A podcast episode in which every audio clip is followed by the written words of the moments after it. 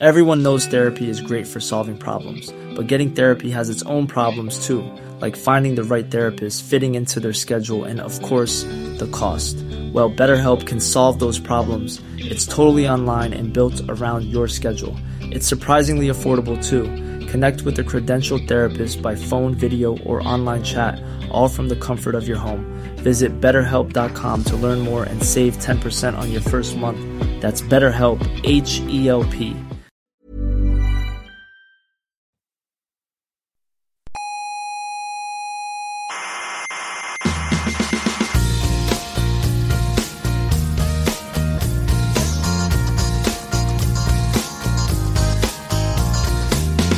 Aquí comienza Coffee Break, la tertulia semanal de la actualidad científica. ¿Cuántas estrellas tiene la Vía Láctea? Entre 200.000 y 300.000 millones. ¿Cómo lo saben? ¿Las han contado? ¿Acaso las han contado? No, hombre, no, lo que se ha hecho es un estudio... Soberbios, científicos soberbios.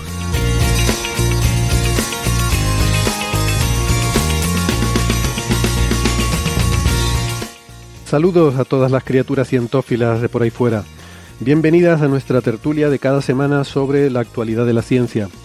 Hoy hablaremos de política, eh, es inevitable, después de todo lo que ha pasado estos días en España. eh, y además hemos visto que cuando hablamos de política se genera mucha actividad en redes sociales, así que mm, nos va bien para el marketing. Pero antes, hablaremos sobre los penachos de agua que escupe Encélado, que han sido observados por el James Webb, y también de agujeros negros, algunos supermasivos, otros de masa intermedia. Eh, hablaremos también de ondas de radio procedentes de una supernova y de la variabilidad de la emisión de rayos X en chorros relativistas.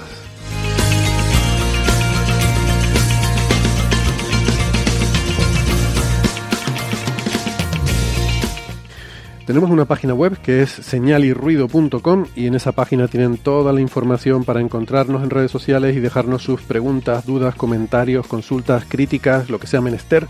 Y también tienen todas las referencias de los temas que tratamos en cada episodio, eh, las frecuencias en las que pueden escuchar nuestro programa en la radio, todo lo que quieran saber y cosas que seguramente no les interesa lo más mínimo, lo tienen en esa página web, que insisto es señal y ruido, todo junto, señalirruido.com.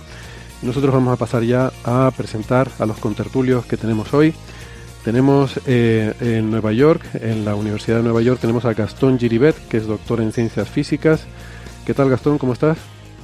Hola, un gusto estar acá y acabo de saludar por el chat a la gente de YouTube. Hola a todos y a todas. Pues, pues hola Gastón, hola también a, a los amigos y amigas que nos siguen en el directo de esta grabación en YouTube, que ya saben que además de escucharnos en el audio cuando a ustedes les venga bien, eh, pues si quieren también pueden seguir el directo de esta grabación y así si metemos la pata, pues lo pueden, lo pueden ver en directo y, y sin paliativos. ¿no?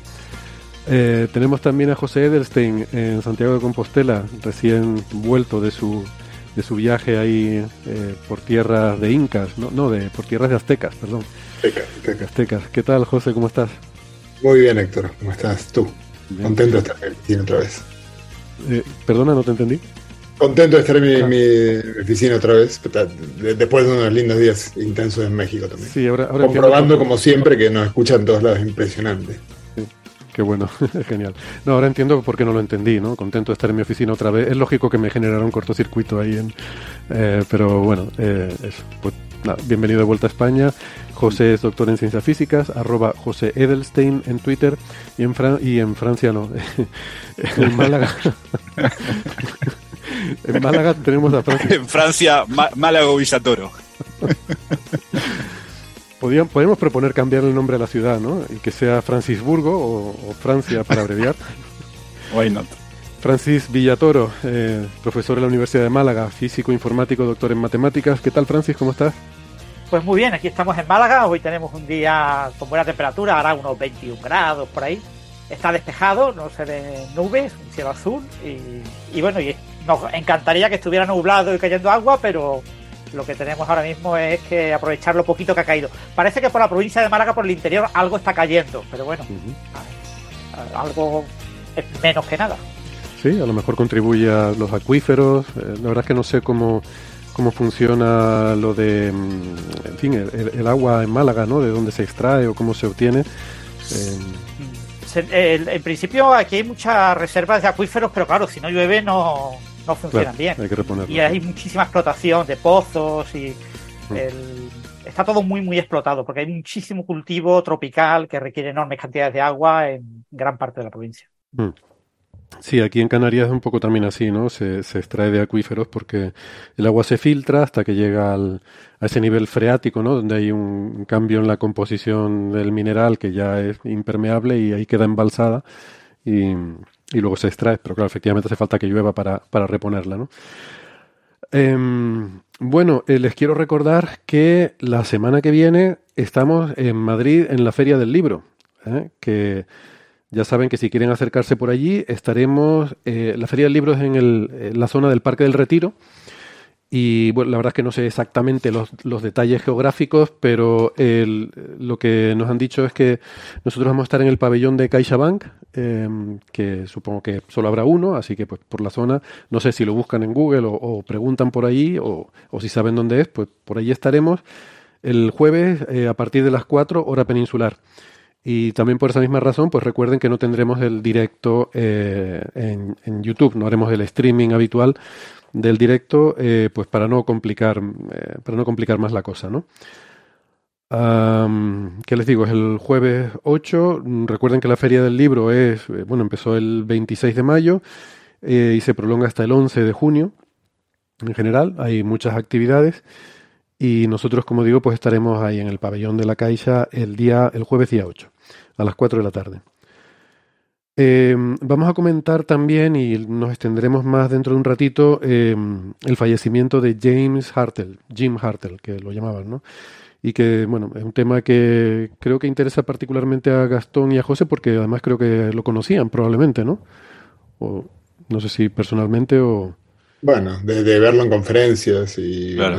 no, Mm. él. recordemos que fue uno de los grandes colaboradores de Stephen Hawking y mm, eh, la verdad es que ha sido un poco curioso porque no he visto noticias, ustedes lo comentaban que había tenido muy poca repercusión, noticias de su fallecimiento, incluso la página de la Wikipedia a día de ayer, no la he mirado últimamente, a día de, ayer no lo reflejaba. Eh, Hoy, hoy ya consta, no sé si yo no fui, eh, pero No, sí, sí, pero fue sorprendente porque durante más de cuatro o cinco días no. Wikipedia suele actualizar esas cosas inmediatamente. sí, no, Sí, inmediatamente, eh, Dos, dos semanas.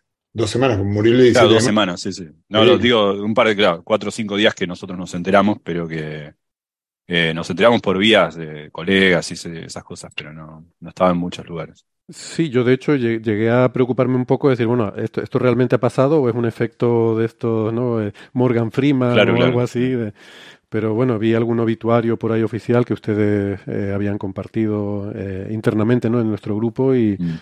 y digo, pues, pues caramba, pues sí, será que... Pero vamos, lo de la Wikipedia me extrañó particularmente porque suele ser muy... Hay, hay gente que está continuamente cada día refrescando la página de Wikipedia a ver si todavía siguen vivos, ¿no? Eh, Sí, eh, la, la Wikipedia pone como cita eh, el obituario de la Universidad de California en Santa Bárbara, que es donde estaba el afiliado. Pasa es que eh, ese obituario se ha publicado el 31 de mayo. Se ha publicado un poquito tarde, eh, probablemente porque él vivía en Suiza con la familia él, eh, y por tanto mm, había una cierta desconexión. No es como que vives a diario en la universidad y rápidamente la universidad se hace eco, sino que ha esperado un tiempo en la universidad y quizás el editor de la Wikipedia ha esperado a que se publicara en la propia universidad como para oficializar el asunto. Sí, eso, eso es un hecho, es, es- no- es nota- está relacionado con esto. A pesar de que estamos en una época donde las distancias no explican la- las tardanzas de comunicación, todavía lo hacen un poco. Y si bien él trabaja, oficialmente estaba en Santa Bárbara, yo vivo en Estados Unidos, José estaba en México, nos enteramos por Europa, digamos, ¿no? Eh, Lo que pasa es que sí que es verdad que la Wikipedia exige una fuente eh, de información que sea una fuente reconocida pública, típicamente un medio de comunicación o que haya aparecido en un periódico o en alguna fuente de autoridad, que luego ya definir lo que es una fuente de autoridad es complicado, ¿no? Pero por ejemplo un tuit de un familiar creo que no lo, no lo admite la Wikipedia como una fuente válida, ¿no? Una fuente legítima para de información. Bueno, hablaremos eh, un poquito, en un poquito más de, de- de profundidad, ¿no? Sobre, sobre Hartel y su trabajo con Hawking, que fue eh, quizás lo más, lo más relevante de su trayectoria, ¿no? Obviamente es una persona que trabajó mucho en relatividad general, en, en pensar en, ideas de, de- relatividad cuántica, de gravedad cuántica, y, tiene eso, algunos trabajos que han tenido mucha relevancia con Stephen Hawking, ¿no? Eh, en fin, hablaremos de eso en un momentito. Pero antes quería empezar con eh, un tema que, que ha estado muy de actualidad que bueno se ha hecho nota de prensa por las agencias espaciales porque ha salido un, eh, un, paper, ¿no? un, artículo en, Nature, si no recuerdo mal, con observaciones del James Webb de esos penachos de vapor de agua que emanan de Encélado, la luna de Saturno, que son tan, tan interesantes porque es un tema recurrente aquí, ¿no? Estas lunas heladas de los planetas gigantes que, que son tan interesantes porque hay un océano de agua líquida, agua salada, debajo de la corteza de hielo, hay una corteza de hielo de varios kilómetros de espesor y debajo hay un océano que además sabemos que tiene una composición salina em, de sal común, cloruro sódico, eh, parecida a los océanos de la Tierra y que además ese océano tiene un lecho rocoso. El lecho rocoso, que es una fuente de minerales y de, eh, y de energía, eh, con estas fuentes geotérmicas inducidas por la gravedad de Saturno estas lunas son uno de los objetos, mm, objetivos más interesantes para la astrobiología en las próximas décadas y en particular Encelado ha, ha llamado mucho la atención desde que se descubrió que tiene una especie de geysers que proyectan incluso eh, estos chorros de, agua que emanan a través de las grietas en el hielo, eh, sobre todo en el polo sur. Em, pues que proyectan eh, no solo vapor de agua, sino también pequeños cristalitos de hielo y, y, otro tipo de materiales, pero sobre todo agua, em, que lo proyectan a, gran altura, incluso al espacio. ¿no? Y de hecho fue la sonda Cassini la que en este sentido em, eh, pues hizo un gran descubrimiento porque en una de sus pasadas sobre Encelado fue bañada literalmente por uno de estos chorros y con su espectrómetro de masas llegó incluso a poder analizar eh, parte de la composición química, encontrándose que, em, que había ahí pues fragmentos de, de, moléculas orgánicas complejas. Em, esto fue muy llamativo, de hecho creo que fue nuestro premio señal, no sé si en 2017 o por ahí, de, esa época, no recuerdo.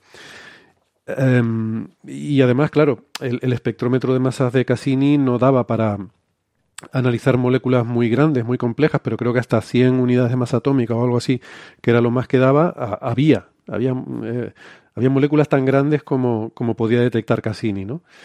Que, mm, como decía Daniel Marín, eh, le podía haber caído un calamar encima a la Cassini y no, no se habría enterado, no sabríamos que, que estaba ahí ese, ese bicho. Pero mm, eso inmediatamente pues eh, o, quizás multiplicó eh, el interés que ya existía por, por, estos mundos y sobre todo en Celado y Europa, que, mm, que, son en los que hemos detectado estos penachos.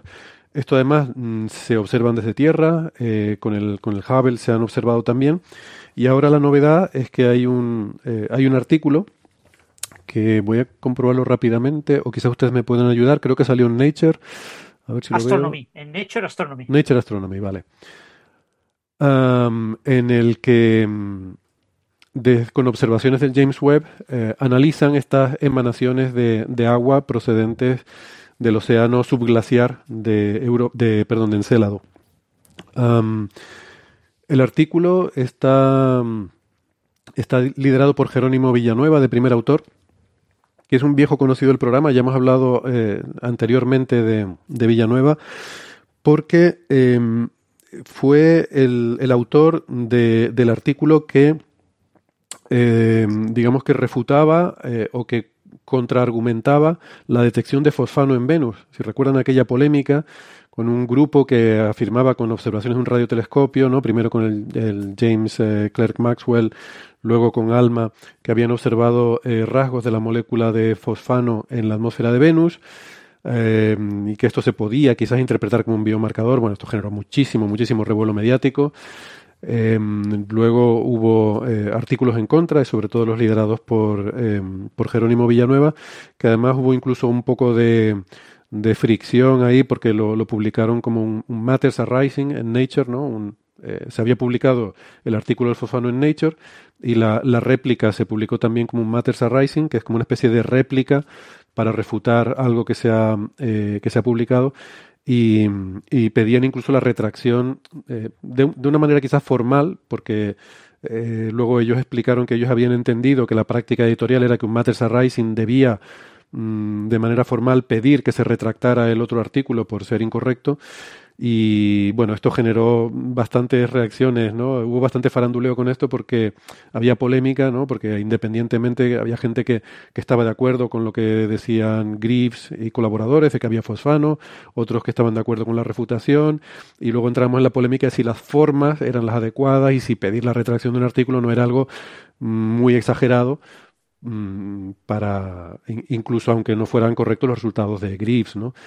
Bueno, esto coleó bastante y de hecho eh, debo decir que a mí personalmente me gustó mucho el, ver luego la reacción de, de los eh, de, de, Villanueva ¿no? y colaboradores que, que publicaron una nota eh, pues un poco disculpándose si había sido agresivo su tono, que no, no, pretendían que lo fuera y que pensaban que era una mera formalidad lo de pedir la retracción del artículo y que bueno, que no, que mm, bueno pues un poco disculpándose si, si, había sido muy agresivo su tono. Y yo creo que eso pues en fin cerró aquello de aquella polémica de una forma creo que elegante y, y que mm, y que deja bien a todas las partes que al fin y al cabo no deja de ser método científico no independientemente esto ha seguido por cierto no, no hemos seguido tratándolo pero ha habido más idas y venidas con el asunto del fosfano.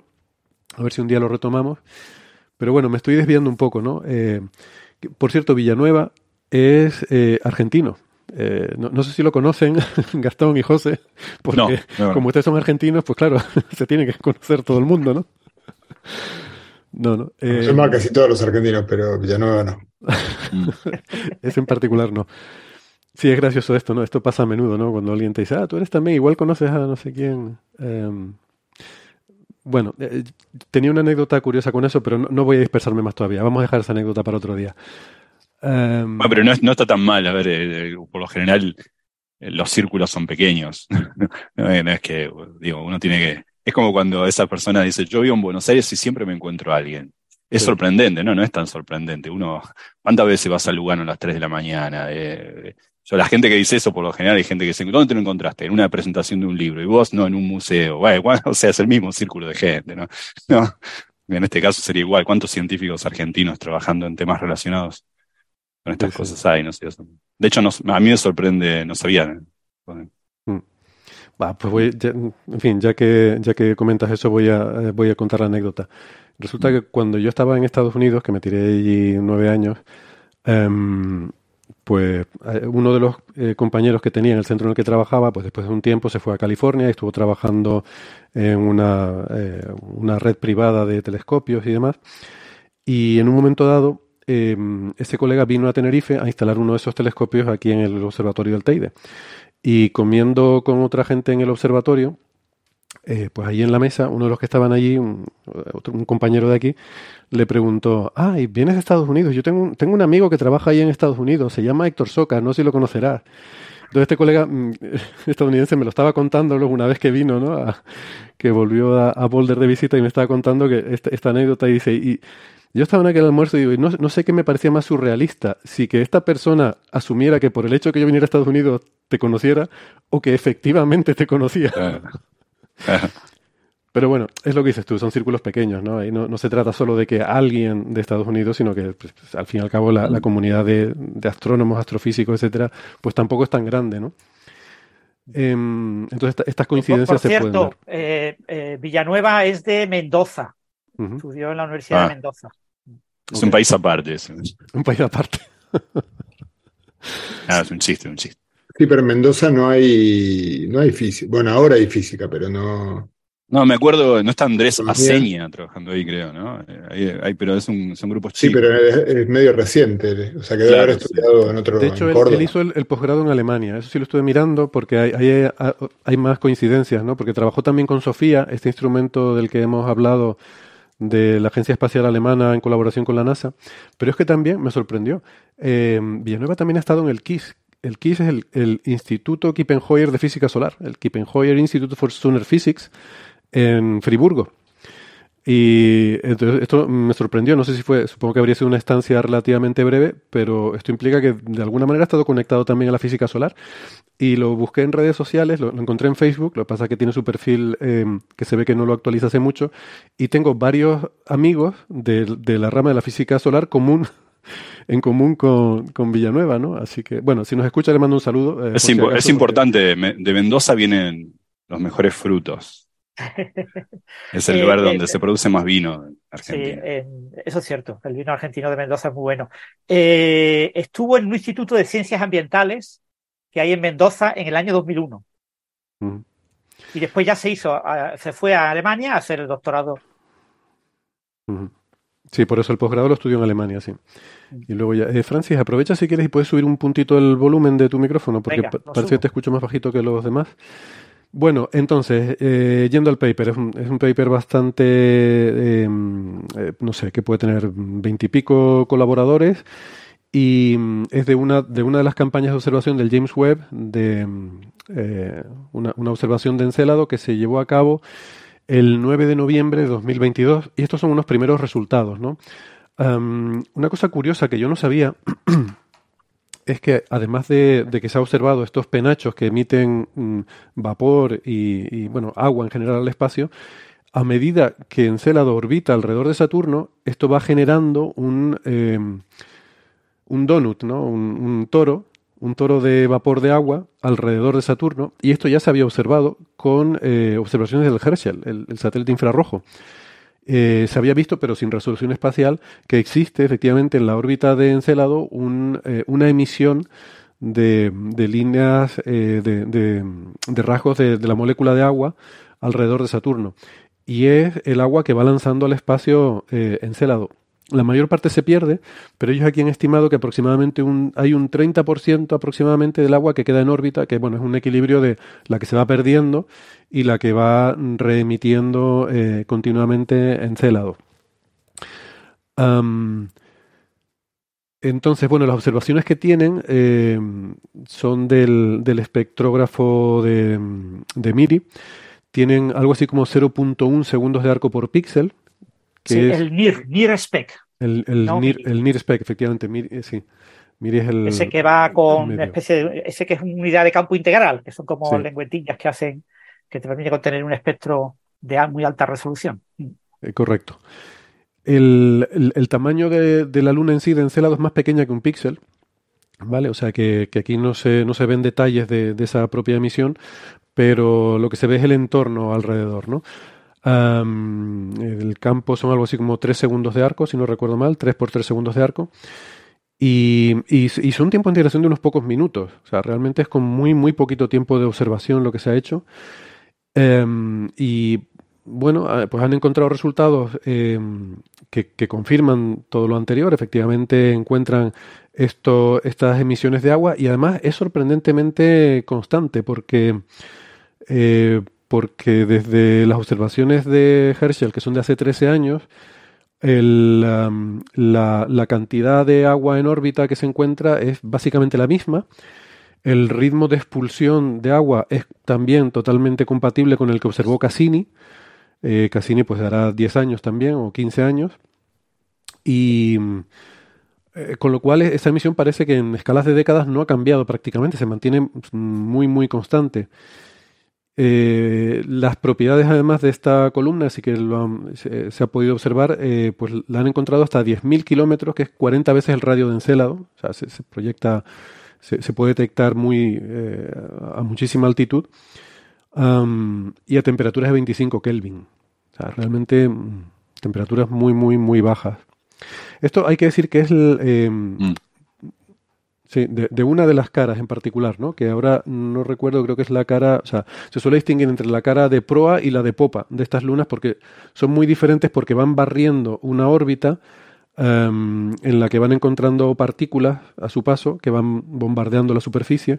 Entonces la cara de proa, ¿eh? porque además están, están en acoplamiento de marea, con lo cual hay una cara que siempre, hay una cara que siempre da a Saturno y una cara que siempre da hacia afuera pero en particular también hay una cara que da hacia adelante, según el movimiento de la Luna, y otra que da hacia detrás. Entonces esto tiene implicaciones sobre cómo, cómo reacciona la magnetosfera, cómo se acopla la, magnetosfera, pero sobre todo cómo es el bombardeo de, de partículas. Eh, hay que recordar que Encélado y otras lunas de, Saturno están recorriendo el anillo más externo de Saturno, que no es uno de los anillos que vemos en las famosas fotos. En las famosas fotos vemos siempre el anillo A, el B y los anillos más interiores, el C y el D. Aquí estamos hablando del anillo E, que está completamente mucho más fuera y es mucho más ancho, es el anillo más grande, más difuso, Y entonces estas lunas van como atravesando ese, el material de ese anillo. Mm. Por eso ese efecto que acaba de comentar, que acabas de comentar esto. Sí. Y, y, creo que ellos están mirando la cara de, la popa, o sea, la, parte de detrás de, la parte de detrás de la luna, ¿no? Lo cual, bueno, puede tener sus, implicaciones. Entonces, encuentran sí agua a casco porro, de hecho probablemente es el mayor contribuyente de agua al entorno de, al entorno espacial de Saturno, Encélado. Y, y realmente y poco más. Quiero decir que mmm, este artículo es, está estupendo, nos encanta, o sea, no, las primeras observaciones del James Webb de Encélado mmm, parece que es algo así como que muy llamativo, pero luego las conclusiones mmm, no tienen mucha chicha, o sea, no, no da para mucho, sí, mucha agua, pero eso ya lo sabíamos, al mismo ritmo que sabía, y ni siquiera encuentran otras especies, eh, Sí. que, porque ellos buscaron también en el espectro, ¿no? Eh, buscaron eh, rasgos espectrales de, de otras moléculas, en, en particular CO2, eh, o sea, dióxido de carbono, monóxido de carbono, metano eh, y etanol y etano, y, y, no encontraron nada de eso. O sea, y, y, bueno, pone una serie de cotas eh, que no quiere decir que no existan, pero tendrían que ser cantidades menores que el 1%, el 10%, el 4%, el 6% y el 20%. Esos números son el 1% CO2, el 10% CO, el 4% metano, el 6% eh, etano y el 20% etanol, relativo al agua. ¿Vale? Que bueno, tampoco son cotas muy rígidas, porque el agua tiene que ser lo más abundante, de lejos. Entonces, que tú digas que no hay más monóxido de carbono que un 10% del agua, bueno, vale, tampoco es, tampoco es tanto. Hago notar que el etanol es un alcohol. Eh, y ojo, porque esto, esto implica, atención, ya estamos, ya estamos empezando a buscar alcohol extraterrestre. ¿eh? ¿Eh? No, no, sé, no sé cuándo. Bueno, pero eso Cassini ya lo había encontrado, ¿eh? No qué, me, qué, mejor, qué mejor biomarcador que es. Claro. Bueno, bueno. Eh, digo claramente, que claramente es, es, habitable en Celo. ahora, ahora sí. Sí. Pero el James Webb no lo encontró. O sea que mucho no hay. ¿Vale? Me, menos del 10% que agua. Entonces, bueno. Está bien, son gente sana, a lo mejor por allí. No, y quizás la única, la única conclusión así un poquito mm, contundente que ponen es que esas cotas indican que la cantidad de CO2 es sorprendentemente baja, eh, porque uno esperaría, mm, visto lo que se ven en los cometas, uno esperaría que sí que hubiera una cantidad detectable de CO2 y que eso probablemente implique un mecanismo de mm, sequestration, ¿no? De carbon, eh, ¿cómo se dice sequestration en español? De captura. Bueno, se, secuestro, ¿no? Eh, secuestro, sí, secuestro queda un poco feo, pero bueno. Eh, de captura, diría yo, ¿no? De, de, de captura, captura, captura, química captura, sí, del CO2 por parte de, de, del ro de la roca, ¿no? Del, del lecho rocoso. Eh, pues para que para explicar que no se haya detectado, ¿no? Eh, a ver si leo aquí. La frase que ponen, de hecho, que es la, última frase del, de la parte principal del artículo, dice que nuestro, nuestra cota superior a la abundancia relativa de CO2 al agua eh, da apoyo adicional a la idea de que existe una extensa captura, una extensiva captura de CO2 en el, en el core rocoso de Encélado.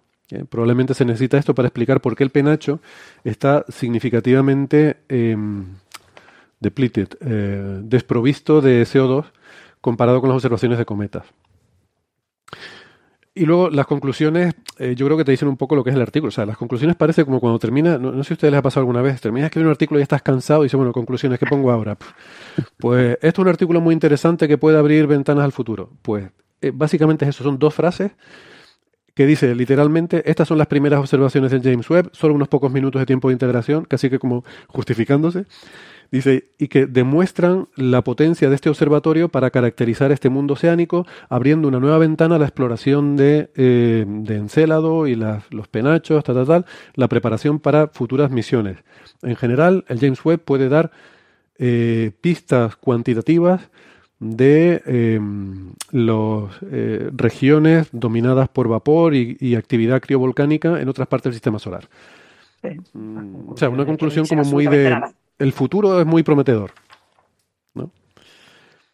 también es cierto que es, pues es posible, eh, eh, ellos en, una de las entrevistas que se ha salido en alguno de los medios, no sé, recuerdo si Villanueva o, quién era, comentaba que para ellos había sido una gran sorpresa, ¿no? En esta imagen de, de Júpiter y de las lunas, observar que en el píxel en el que tenía que encontrarse Encélado había como una pequeña manchita y que al ver el espectro en esa manchita resulta que aparece agua, ¿no? Eh, es posible que ellos cuando encontraran esa primera sorpresa de ver la manchita dijeran, uy, vamos a ver CO2 también. Y la vieran, uy, pues no hay CO2, solo vemos agua. Y, se llevaran un poquito esa decepción y por eso de ahí las conclusiones. Sí, puede ser. Bueno, bien, a ver, es un, es un primer paso, ¿no? Eh, creo que Está, está estupendo, pero mm, realmente así cosas nuevas tampoco es que nos aporte gran conocimiento nuevo, pero claro, también es verdad que Cassini es que fue allí, o sea, al final esto también te habla un poco de, de la importancia de ir a los sitios, ¿no? O sea, que por mucho que tengas un telescopio súper potente y tal, resulta que una sonda de hace 15 años construida con tecnología de hace 30, que fue allí in situ, pues claro, te puede dar mucha más información, normal, normal. Mm. Y, el punto clave es ese, que, lo que se observa es que las cantidades que, se está emitiendo son muy parecidas a las que se emitían hace 15 años. Entonces, mm. eso indica que la emisión está sostenida en el tiempo y que las futuras misiones que se van a acercar a, analizar en detalle estas lunas, pues con toda seguridad van a seguir encontrando eh, este tipo de fenómeno de manera completamente habitual y lo van a poder caracterizar con extremo detalle. Eh, sí, exactamente. Que no es algo esporádico ni intermitente, sino que está ahí continuamente, vamos. Sí, sí. Muy bien. Pues nada, si no tienen más comentarios, podemos ir pasando de tema, si no me interrumpen. Em, pero si no, pues, pues eso, nos ha dejado Jim Hartel, eh, como digo, colaborador de Stephen Hawking. Nosotros estuvimos hablando, José, si te acuerdas, con, con nuestro amigo Alberto Rubiño, cuando hicimos aquel especial sobre la física de Stephen Hawking. Em, ese fue el episodio 153. Fíjate tú si no ha llovido desde entonces. a mí me parece que fue el otro día.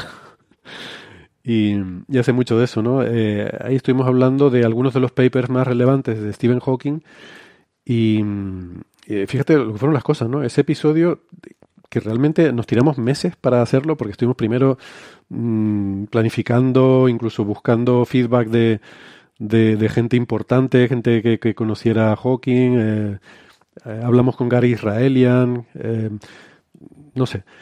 Y resulta que lo publicamos y fue no, llegó una semana antes del fallecimiento de, del profesor Hawking, ¿no? Eh, o sea, cosas de estas, casualidades estas increíbles, ¿no?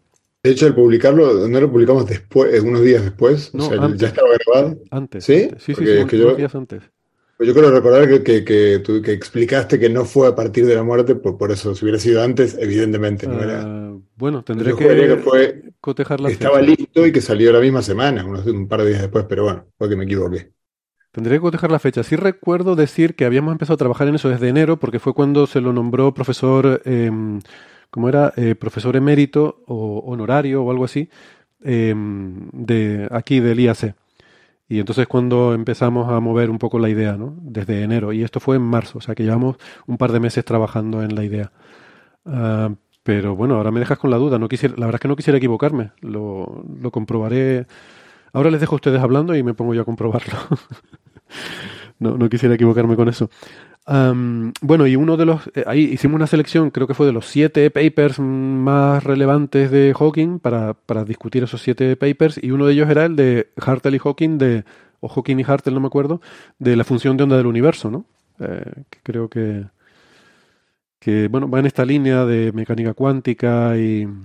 Y ese es quizás su trabajo más importante por lejos. Eh, de los trabajos más relevantes de él, con Hawking también, hay uno de los que hablamos bastante acá también, bueno, no me acuerdo el año, pero esto fue en la pandemia, eh, Francis y yo bastante, que fue, quizás se acuerdan eh, aquel artículo de, de Ethan, Siegel que, criticaba esa interpretación de pensar la radiación de Hawking, es decir, la radiación de los agujeros negros, como la creación de pares de partículas y antipartículas y daba, decía, no, esa no es la explicación, a pesar de que se abuse en la divulgación de eso, la explicación es otra que tiene que ver con, con la creación de pares a partir del vacío.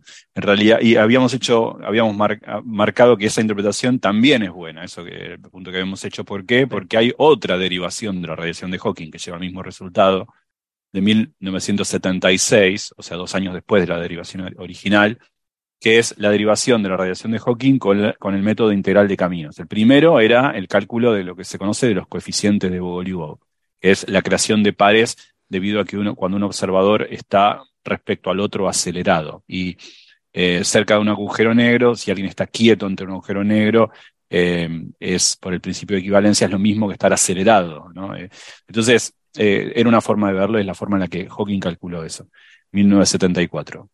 Pero entre el 74 y el 75 pues, hay dos artículos, uno en Communications Mathematical Physics y otro que había salido en Nature. Pero en, en 1976 salió un artículo en Physical Review de de, de Hartley y Hawking, que tampoco es el primer artículo que hicieron juntos, ya habían trabajado juntos en otros temas de relatividad general. Pero en ese trabajo, que es uno de los más citados, diría el segundo más citado de Hartley Hawking, es un artículo en el que, en el que eh, ellos rederivan la radiación de Hawking eh, de los agujeros negros a partir de una eh, de la integral de camino.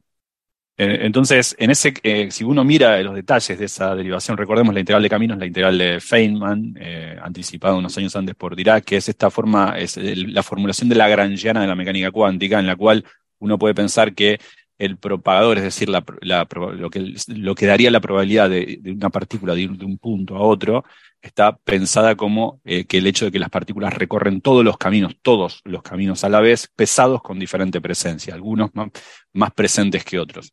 Entonces, ellos hicieron el cálculo de qué ocurre si una partícula está dentro del agujero negro y sale afuera. Y así calcularon eh, pensar a la radiación de Hawking como esa probabilidad.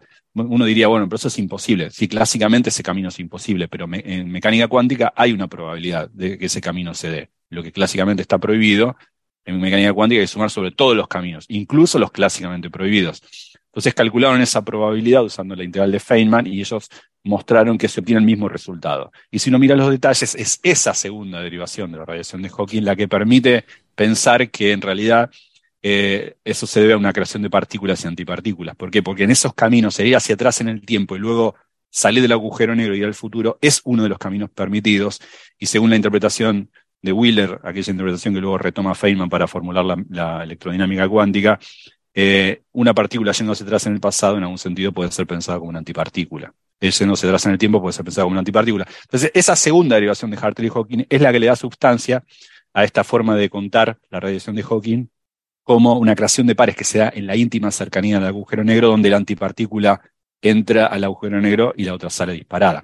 Ese es un trabajo que tiene, mucho más de mil citas de Hawking y Hartle, que no es el que menciona Héctor, el que menciona Héctor es el verdaderamente más importante de él, no sé, ya ustedes quieran contar de qué se trata, pero es alucinante para mí pensar que este trabajo, no el que acabo de hablar, el otro, es eh, Hawking y Hartle dan una idea de cómo pudo haber empezado el universo, cómo pudo haber empezado el espacio y tiempo, ¿no? Y encima es una idea hermosa, no sé si quieren contarlo ustedes.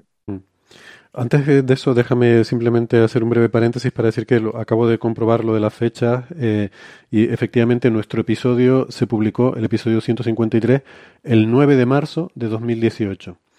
Y cinco días después, el 14 de marzo, eh, falleció Stephen Hawking. ¿Vale? Hay una coincidencia temporal, pero ninguna relación causa-efecto, por favor. Eh, no creo que, que, le haya disgustado tanto como para causarle perjuicios en su salud. Si tuviésemos, si tuviésemos tanto poder, yo me pondría a hablar de cada colega. Qué bueno. Pues, sí, eh, Francis va a comentar. Bueno, déjame decir una cosa simplemente de cosas así anecdóticas que porque yo no conozco su trabajo. Eh, eh, era bastante mayor este hombre también, Hartel. Yo no sé por qué lo hacía más joven. Eh, en mi cabeza pensaba que era un, un colega más joven que, que Stephen Hawking, pero eh, nació en el año 39, que no, no sé ahora mismo Hawking... El 42. Creo que en el 42. Sí, o sea, es incluso mayor Hartel. Sí. Tenía 80 y algo, ¿no? 83 años. Eh, no. Eh, 84, 80, 80, ¿Qué, sí, ¿qué día nació? Sí, no, pero tenía un tipo como muy jovial, o sea, parecía menos realmente. Yo pensé que era más joven también, de, nunca miré la fecha, pero de verlo. Yo también pensé que era más joven que él. Y pues nada, eso, si, si quieren comentarnos un poco cómo era, leí por ahí que a la gente, eh, sobre todo sus estudiantes, eh, apuntaban el, sentido del humor así un poco, un poco ingenioso que tenía, ¿no? En, sus clases, que a veces tenía formas de responder a preguntas que eran eh, un poco un poco irónicas, ¿no? Eh, no sé. Eh, tú habías compartido, Gastón, un artículo de Telescoper que nada, pone un par de, de parrafitos de él y, y, menciona esa anécdota, ¿no? Que alguien le había llamado la atención, que le había preguntado que qué curioso, ¿no? Que en cosmología pues aparecían números adimensionales muy grandes y la respuesta de él era, eh, traduciendo así mal y pronto, algo así como que sí, es, una propiedad que tienen los números, que algunos de ellos son más grandes que otros. Eh, eh, Telescoper en Twitter es Peter Coles. Okay. El, el, blog se llama In the Dark, en la oscuridad. En la oscuridad, sí. Es verdad, lo hemos mencionado aquí en alguna otra ocasión, ¿no? Mm. Si queréis, comentamos lo del famoso artículo este de la función de onda del universo, que eh, sobre todo es súper famoso porque es la parte final del famoso libro de, de Hawking de la breve historia del tiempo, eh, que es la parte que todo el mundo se queja de que no entiende. O sea, todo el mundo que intentó leer el libro, porque hay muchísima gente que tiene el libro en casa, en la biblioteca, fundamentalmente porque durante una época se regalaba. Siempre que había que colecciones de libros de divulgación científica, el primero era el de Hawking y, siempre el primero es como regalado con el periódico que te lo y después los demás los tienes que pagar y entonces el, todo el mundo tiene el primero. Pero muy poca gente se lo ha leído. ¿eh? El libro de Hawking se vendió muchísimo, pero se lo leyó muy poca gente. Los aquí presentes probablemente todos no lo hemos leído. ¿no? Y, y el último capítulo es el que menciona su famoso viaje eh, al Vaticano a dar una conferencia delante del Papa, supuestamente invitado eh, a una conferencia de cosmología organizada por por el Vaticano, eh, supuestamente invitado para hablar pues, del origen del universo. ¿no? no sabemos cuál es el origen, pero existe claramente un, origen, es decir, el universo está creado. Y lo que comenta Hawking en el libro es que en lo que él presentaba allí era este trabajo con Hartel, en el que ellos lo que plantean es todo lo contrario, que el Big Bang es como el polo norte de la Tierra. El, polo norte es un punto eh, especial, eh, y, aparentemente distinto del resto de la Tierra una vez que tú miras la Tierra desde fuera. Pero si tú estás dentro de la, de la Tierra, tú estás por cerca del Polo Norte y tú estás caminando, tú vas andando, atraviesas el Polo Norte y no te das cuenta de que has atravesado el Polo Norte, ¿no? Si no tienes una brújula, si no tienes un GPS, no sabes eh, cuándo estás eh, eh, cruzando el Polo Norte. Ahí no pasa absolutamente nada, ¿no? Y, y lo que planteaba este artículo es que pasa algo parecido con el con el instante inicial del, del Big Bang. ¿no? El Big Bang puede ser también una eh, región regular en la que eh, realmente no haya ningún tipo de singularidad. ¿no? Mm. Y que eso puede ser una... Corrígeme si me equivoco, que lo, que decía era que, que, es una singularidad específica al sistema de coordenadas que tú has elegido. O sea, el polo norte, en nuestro sistema de coordenadas, que ponemos el origen de coordenadas esféricas, tal que el polo norte está ahí, pues es el punto singular, pero también podríamos haber puesto eh, podríamos haber cubierto la Tierra en unas coordenadas, ¿no? De forma que el polo estuviera en Málaga. Y entonces el punto singular sería Málaga. Pero no es una singularidad física porque ese punto es hay que hacerle, otro, ¿no? Pero hay que hacerle algo al tiempo. Hay que, hay que hacerle algo, algo al tiempo, ¿no? Eh, eh, que es que mm, el tiempo se vuelve, por decirlo de alguna forma, una variable imaginaria en el sentido de los números imaginarios en, los, en los comienzos del universo. Eso también puede ser pensado como un truco matemático para calcular la probabilidad de un efecto túnel, que en este caso el efecto túnel, como estamos hablando de la función de onda del universo, es la misma creación del universo a partir de la nada. Eh, es un cálculo de lo que se conoce en física como instantón, porque el tiempo se vuelve imaginario y pasa a ser una coordenada espacial, y entonces eh, es, una, es una solución a las ecuaciones de campo que ocurre en un instante. Eh, pero bueno, no sé si. Sí, una de las cosas que quizás este, bueno, yo creo muy brillante de Hawking en, este, en, este, en estos trabajos, eh, bueno, de Hartley y Hawking, pero Hawking fue el, el pionero de este, de este tipo de, de aplicaciones, que es, eh, puede, puede, parecer raro, pero es que en teoría cuántica de campos, ese, ese truco, digamos, el de la necesidad de, de, hacer un cambio del tiempo, lo que se llama una rotación de wiki y tomar el tiempo imaginario, eh, es imprescindible, técnicamente es imprescindible, ¿no? Para casi, para muchos cálculos de otra manera los cálculos no convergen, no, dan un resultado eh, finito y, en cambio de este modo dan un resultado que, además coincide con lo que luego uno mide en los aceleradores de partículas. Por lo tanto, pareciera ser una operación que tiene, bueno, que de alguna manera la naturaleza eh, cuántica del tiempo, no sé, eh, es, digamos, es, acorde a ese tiempo imaginario. Entonces Hawking dice, igual que en el cálculo de la, de la radiación de Hawking, de alguna manera lo que dice es, no sé cuantizar la gravedad, pero hagamos lo más conservador que, podríamos hacer, que es escribo la integral de Feynman para la gravedad, ¿no? que, como hago con el resto de las interacciones, y aplico lo que hago con el resto de la, integral funcional en teoría cuántica de campos, que es hacer el tiempo imaginario. Entonces, al hacer el tiempo imaginario, eh, bueno, evidentemente eso vale sobre todo en el origen de cuando el, cuando el universo tenía curvaturas muy grandes, ¿no? Si, uno, si uno tira para atrás la historia del universo, en algún momento eh, lo, que las ecuaciones te dicen es que el universo era muy, muy pequeño y por lo tanto la curvatura era enorme. Y ahí cabe, eh, tiene mucho sentido este, aplicar este truco. Y lo que le ocurre de alguna manera es que lo que sería una singularidad se convierte en un casquete esférico, por así decirlo. Entonces, el propio instante inicial se convierte en, un, en, lo que decía Francia, como del polo norte o polo sur de un casquete esférico. Em, Luego en la integral funcional también es, cierto que cuando uno aplica este tipo de, trucos, eh, digo, pegando con lo que luego dijo Gastón, también en teoría cuántica de campos eh, aparecen soluciones que se llaman instantones, que son justamente soluciones que ocurren eh, en un instante del tiempo, o sea, no son localizadas espacialmente, pero que persisten en el tiempo, sino que son localizadas en el espacio y el tiempo. Y de alguna manera este trabajo de Hartley y Hawking es creo que lo más cercano que hay a la demostración de que el universo pudo haber surgido solo sin que nadie le dé al teclado. A mí me gusta, me gusta buscar la analogía porque el cálculo se parece mucho incluso matemáticamente. Incluso eh, tanto es así que este cálculo del que voy a hablar ahora lo aprendí leyendo un libro de Hawking que parecía no tener nada que ver, que es lo que se conoce como efecto Schwinger. Efecto, el, efecto Schwinger es la creación de un par de un electrón y un positrón eh, a partir de la sola presencia de campo electromagnético. Yo pongo un campo electromagnético, eléctrico o magnético o electromagnético muy, muy, muy, muy, muy intenso. Y eso, cuando llega a tanta energía, tanta densidad de energía que al menos supera el doble de la masa del electrón, porque necesitas al menos crear un par de electrones y positrones, uno crea un electrón y un positrón a partir de solamente el campo electromagnético.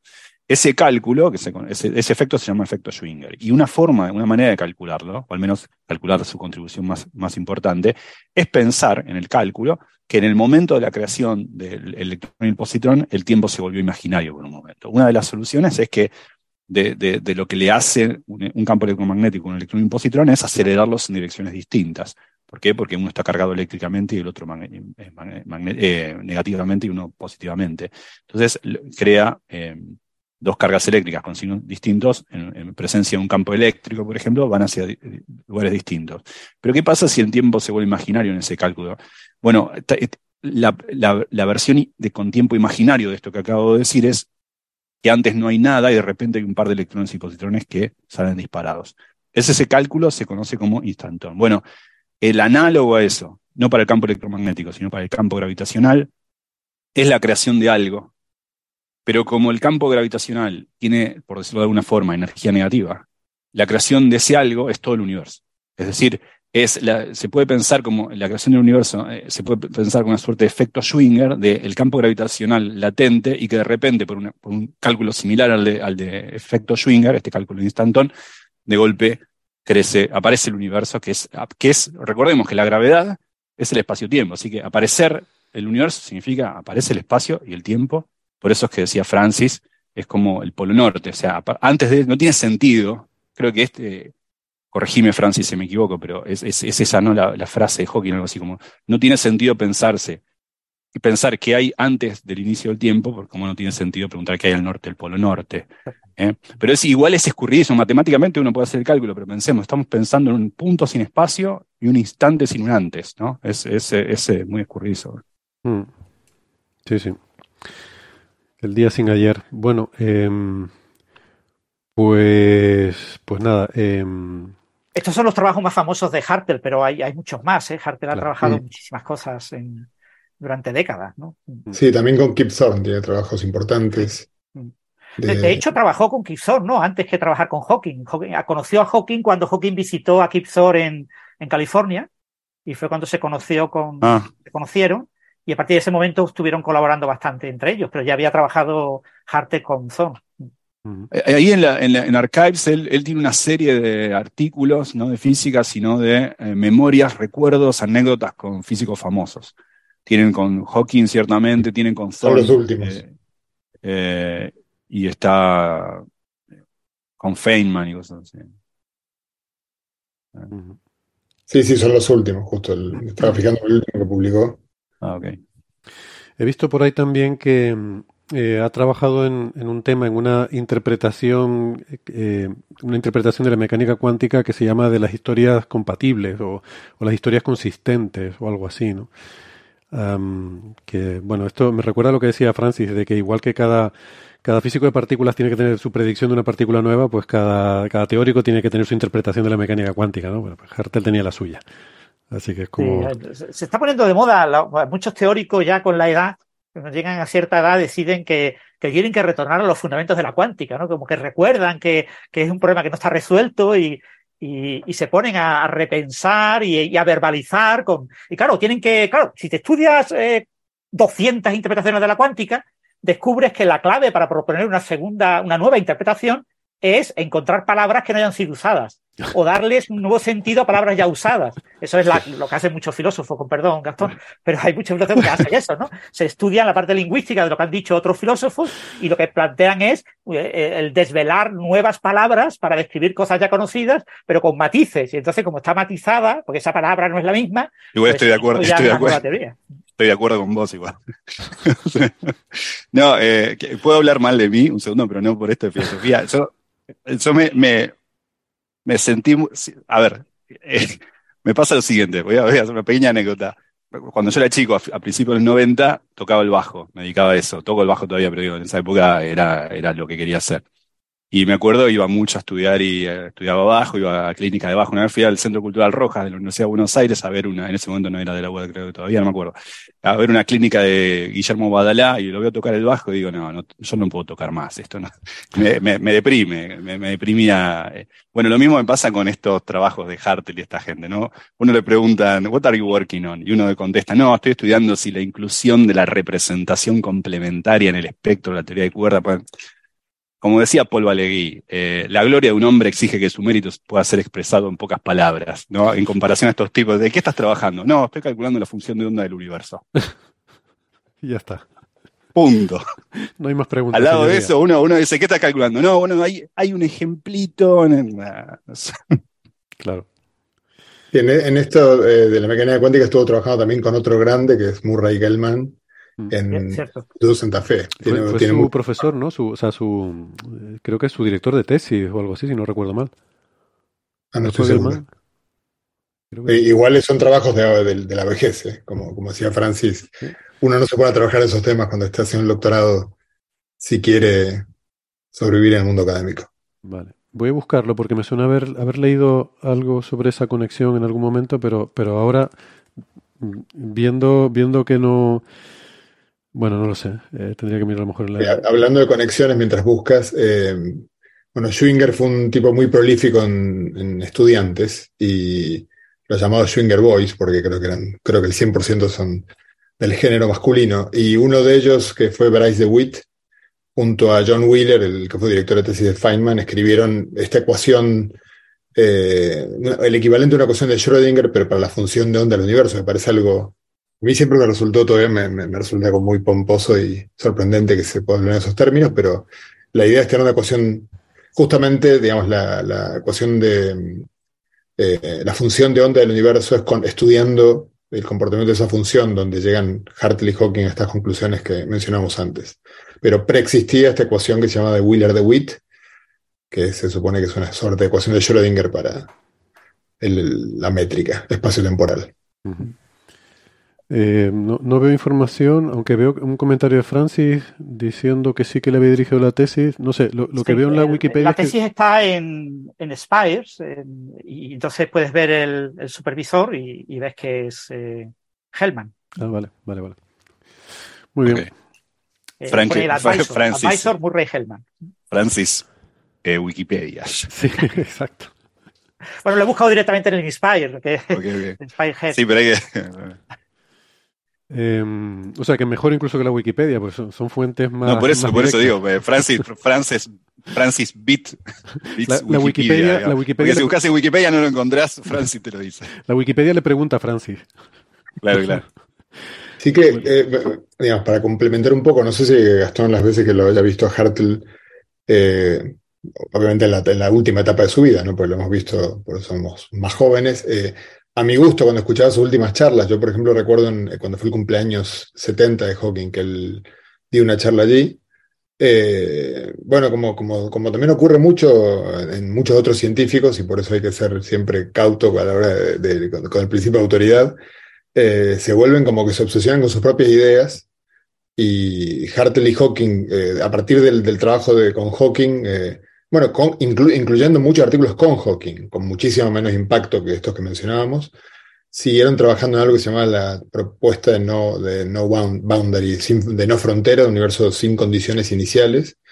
Eh, universo sin fronteras suena una ONG chulísima. Suena una ONG, sí, sí.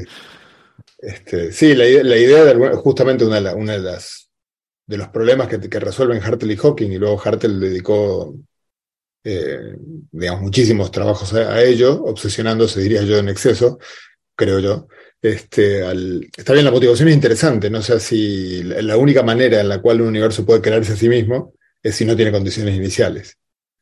Pero si las tiene, alguien las puso, digamos, o de alguna manera fueron heredadas de alguna cosa previa. Eh, entonces, digamos, buscó eh, explotar esa idea y por lo menos yo lo recuerdo en 2012 cuando dio esta charla, como algo en lo cual ya, eh, no sé, parecía abstruso y difícil de seguir exactamente hacia dónde estaba yendo.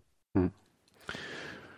Bueno, pues nada, descanse en paz eh, Jim Hartel y si les parece nosotros también hacemos un descansito, no tan, eh, en fin, no, tan, intenso y profundo, pero por lo menos para tomar un cafecito y volver con las pilas cargadas después de la pausa, si les parece.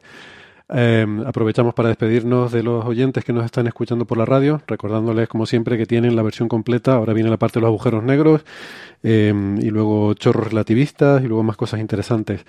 Eh, eso lo pueden encontrar en la, en, la, edición del podcast, que ya saben que tenemos en la cara B toda la parte extendida en, en Internet. Si no, nos despedimos hasta la semana que viene. Venga, hasta luego. Chao, chao. Hasta luego.